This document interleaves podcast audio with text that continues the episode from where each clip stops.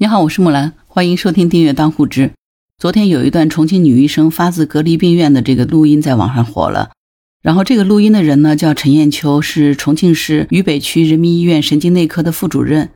就是下面这段录音，很多医护人员也有倒下去的。说实话，我们其实真的是，啊，我是有点忍不住了。我真的是看到起周围我们那些同事累得也是。倒下去了，天天都是那个轮换那个上班儿，所以今天是有感而发。唉，实际上那一次啊，新冠病毒它主要是奥密克戎，奥密克戎的这个传染性呢特别强，而且它的潜伏期很短，但是它的传染性特别强，波及面特别大。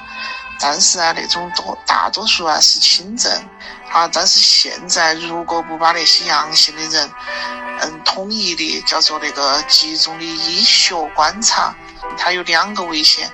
一个危险是它都有可能会造成社会面的一个传播。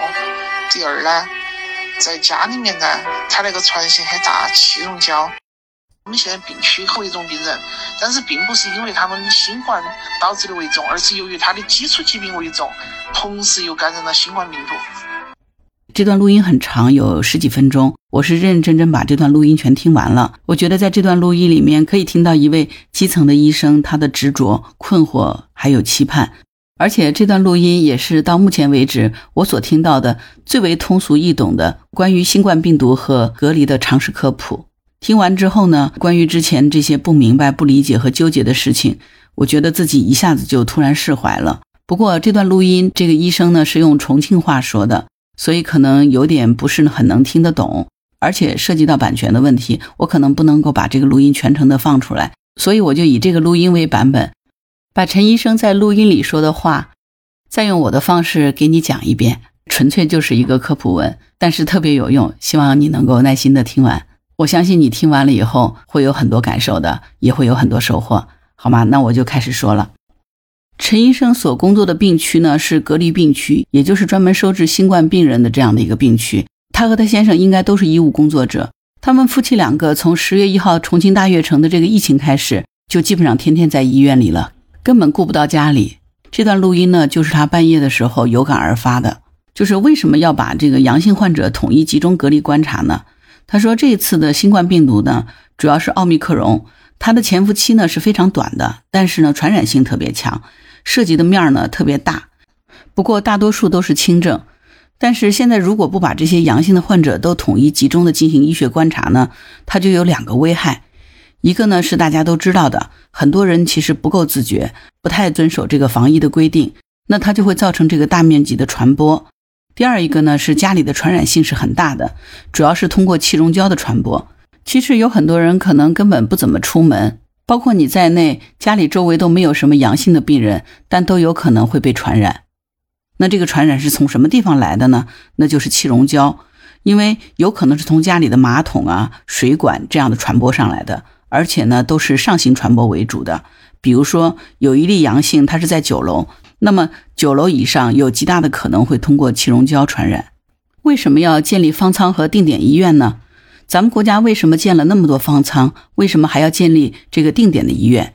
其实呢，并不是为了去治这个病，而是要进行集中的医学观察，就是让这批人把急性期过了，让社会面的这个传播更少。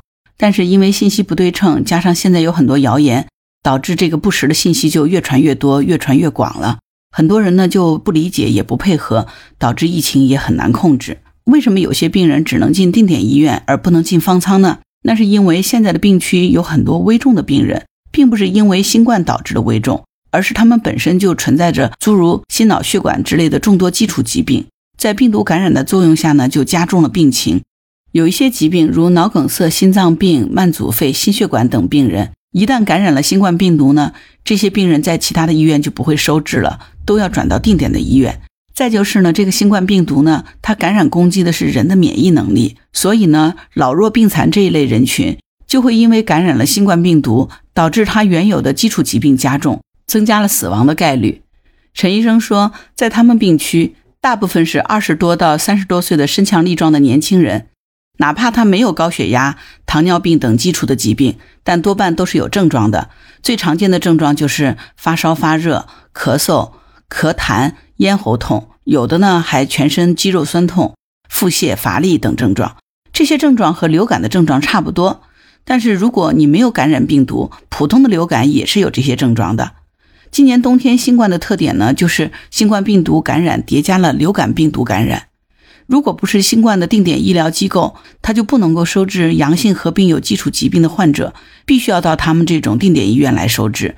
所以这类患者呢，他也不能进方舱。那如果得了新冠，那怎么办呢？呃，陈医生说，得了新冠很多都是对症的，比如说发烧多喝热水，可以吃解热镇痛类的退烧药。比如布洛芬混悬液、布洛芬等，甚至说用酒精兑温水、酒精擦拭都是可以的。比如抗病毒的冲剂、抗病毒的颗粒、莲花清瘟胶囊都是抗病毒感染的药物，可以吃几天。还有一些呢是咳嗽、咳痰的这个症状，可以吃止咳化痰的对症的药。大部分的人呢都是轻症，都是有症状的流感病毒的感染。实际上过几天他就不发烧了，也不咳嗽了，核酸也在慢慢的转阴。一般来说呢。连续两次中间间隔二十四小时的核酸阴性，就可以达到出院的标准了。陈医生说，他们定点医院给病人准备的物资是很细致的，洗漱用品啊、纸巾等等，这些都是有的。很多病人就是这样的空手进来的，国家能够准备到的物资都给准备到了。那有没有可能会搞错了，送到这个定点医院来了呢？陈医生说，他见到过进来的人，就没有哪个是搞错的。政府为什么要进行集中隔离呢？就是为了减少这个社会面的传播。集中进行医学观察，才能更快的缩短这个疫情的传播速度，让大家早日解封。但是呢，现在很多群众是不理解也不配合的。还有就是说什么建一个方舱要几千万等等，又说核酸造假之类的话。一般来说呢，核酸第一次出现阳性异常，肯定要联系各地的疾控中心，疾控中心就会安排专人上门复查。这些人就是大家口中说的大白。这段时间有个别的群众不理解，还围堵这些医护人员。这几天呢，有几个视频，有一些人把大白堵到不准走。这些大白就是陈医生他们说的追阳人，他们其实都是各个医院抽调的医生和护士去担任这个追阳人的。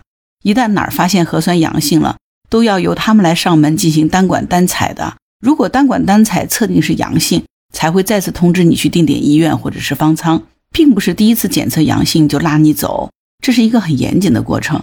在他的病区，有一个病人老是抱怨，说自己几次都是核酸阴性，肯定是政府给搞错了，才把他关进来的。陈医生说，现在大家看到的手机上都是只有阴性的结果，阳性结果是只有疾控中心才能看得到的。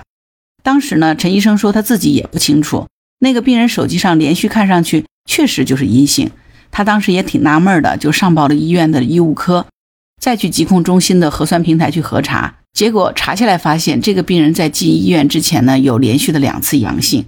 所以说呢，进来的人没有哪一个是冤枉的，都是有两次以上的阳性才进来的。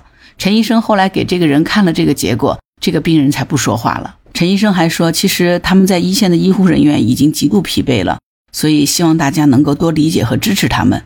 他说，现在有很多群里在微信上疯传的大部分都是谣言，在一线的工作人员真的是很辛苦的。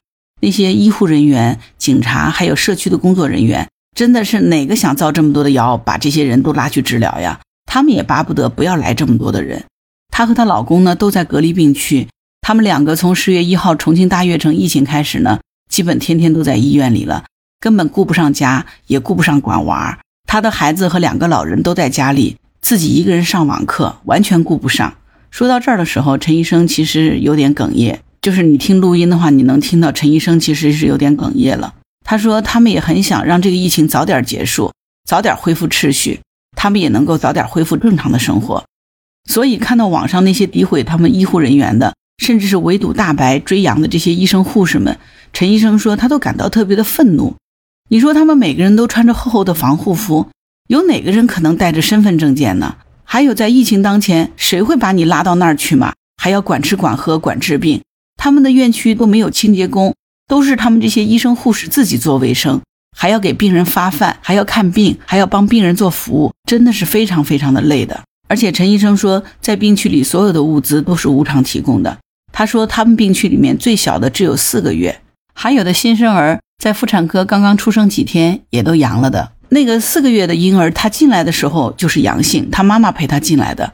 过了几天，他妈妈也阳了。所有在病区里的物资都是无偿提供的，盆盆洗头洗澡的东西、吹风机都是提供的。他们的垃圾呢，都是由医护人员负责去收拾。他们这些医生和护士还要负责送饭、打扫清洁，因为怕感染，所以不准清洁工进来，只好医护人员自己动手了。同时，他们还救治危重病人。而且那些几个月的小宝宝、小娃娃，作为医护人员，他们也特别的心疼。孩子们要喝的牛奶，他们都会多发几盒。小娃娃们的尿不湿，甚至于说是失能老人的尿不湿，国家政府都想到了，都给到的。就哪怕是这个病人进来啥也没有带，一切的生活用品都是给他准备好的。饭菜一日三餐，鸡蛋牛奶，吃的比闭环式住的酒店还要好。定点医院里面也有孕妇，他们也接生过新生儿。陈医生还说，许多医护人员都累倒了。说到这段的时候，陈医生就再次哽咽了。他说：“我真的是有点忍不住了，我周围的同事都累倒了，他们也不晓得这个疫情啥时候才能结束，什么时候才能回家。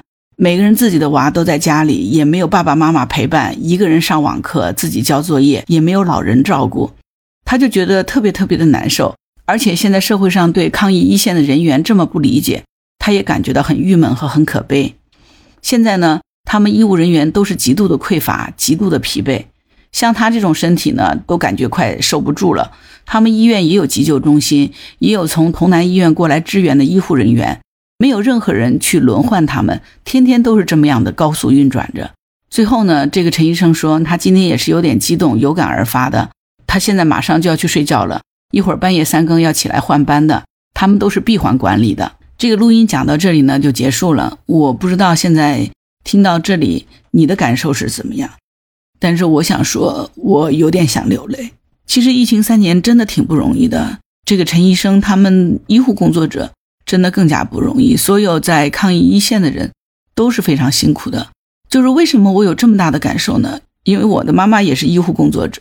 我从小就知道，当有手术来临或者是有抢救任务来的时候，家里头我妈妈是不在的。就是在我的印象里面，我妈基本上是忙在医院里的，因为有的时候一台手术就是十几个钟头下不来，那她也没有办法。如果你们有听过我在上下电台那一期节目，就是讲乖小孩是怎么生成的。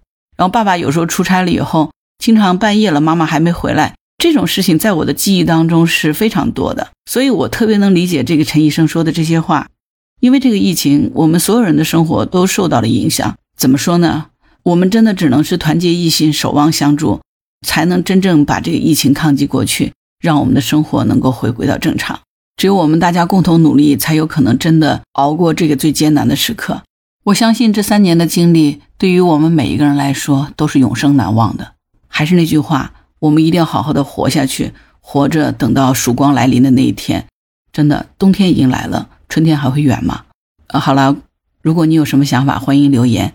如果你喜欢木兰的节目，欢迎订阅当户知。